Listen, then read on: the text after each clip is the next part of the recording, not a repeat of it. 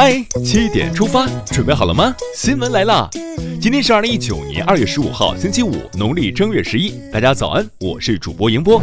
先来看看昨夜今晨都发生了哪些大事。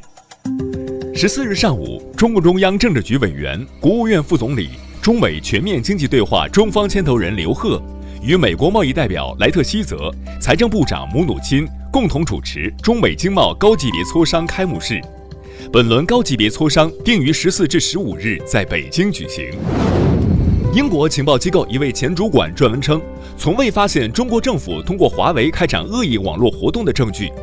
十四日，外交部发言人华春莹回应，安全问题就应该用事实说话，希望各方都能真正尊重公平、自由竞争的市场原则，为企业间正常合作创造公平、公正、非歧视的市场环境，促进相关行业健康发展。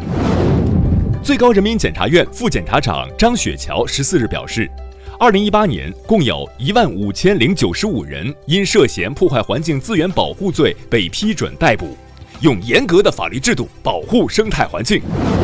商务部消息，目前已暂停了办理直销相关的审批备案等事项，正积极会同相关职能部门开展保健市场整治工作。对发现的直销企业违法违规经营问题，坚决依法依规进行处置。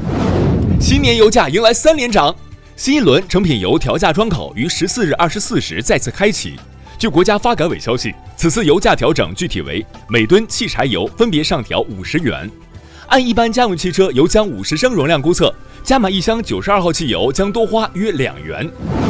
接下来关注一条总台独家内容。二零一三年全国两会期间，习近平总书记在参加西藏代表团审议时，希望西藏各族干部群众紧紧抓住历史机遇，大力弘扬老西藏精神，发愤图强，乘势而上，坚定不移走有中国特色、西藏特点的发展路子。六年来，西藏贯彻落实总书记的重要讲话精神和中央治藏方略，对标小康补短板，富民兴藏，惠民生。努力实现跨越式发展。中央广播电视总台央视新闻领航新时代推出《西藏雪域高原气象新》，大家可以在央广新闻微信公众号今天推送的“嗨七点出发”中点击观看。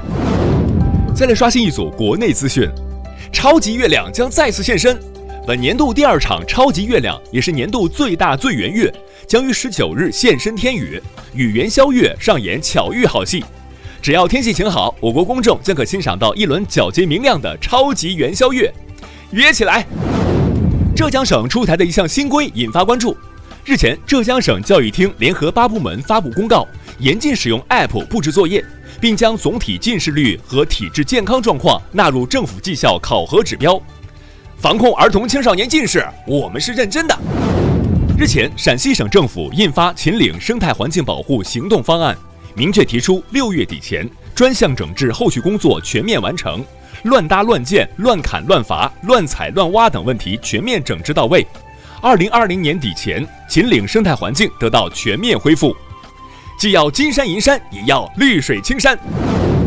有一个坏消息，失踪了十五天的中科大博士刘春阳遇难。一月三十一日凌晨，他从宿舍离开。十四日，他的遗体在董铺水库的一处芦苇荡中被发现，痛心。同样令人惋惜的还有翟天临。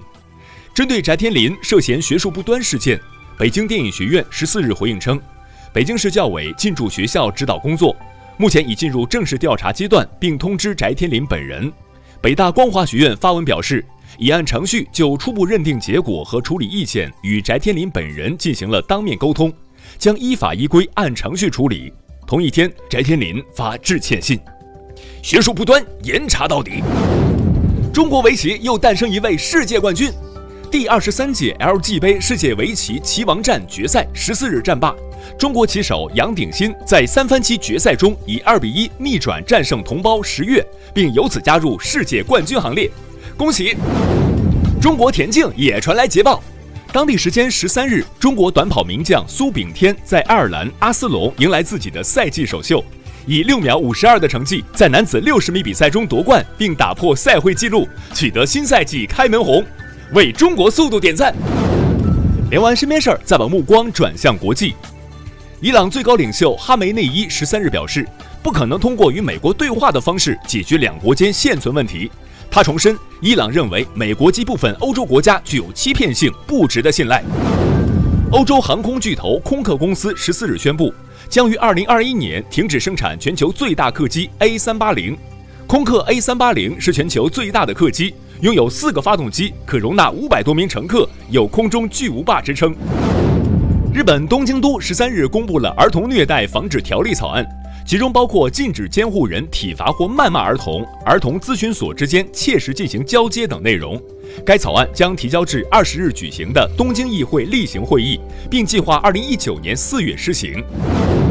美国航天局十三日宣布，由于历经八个多月努力，也没能唤醒失联的机遇号火星车，在工作近十五年后，机遇号任务正式终结。据悉，机遇号在火星漫游期间取得了很大成绩，包括发现火星曾存在可饮用水等。接下来是今天的每日一席话：闭门秘句非施法，只是征行自有失。二零一四年十月十五日，习近平总书记主持召开文艺工作座谈会，并作重要讲话，引用“闭门秘句非施法，只是征行自有失”，指出。我们要走进生活深处，在人民中体悟生活本质，吃透生活底蕴。只有把生活咀嚼透了，完全消化了，才能变成深刻的情节和动人的形象，创作出来的作品才能激荡人心。闭门秘句非诗法，只是征行自有诗。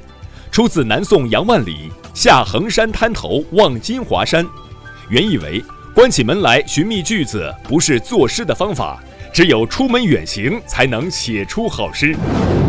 最后来看今天的每日话题：深圳拟将电子烟纳入控烟范围，你怎么看？近日，深圳市就修订控制吸烟条例公开征求公众意见，其中公交站台、地铁出入口被列入禁烟场所，烟民在禁烟场所吸烟将不再劝阻，直接罚款。值得关注的是，征求意见稿将电子烟纳入了控烟范围。有网友认为电子烟同样会对身体造成伤害，应该控制；也有网友认为这是治标不治本，烟文化很难根除。对此你怎么看？留言聊聊吧。好了，今天的七点出发就到这里，更多精彩内容请关注央广新闻微信公众号，咱们明天再见。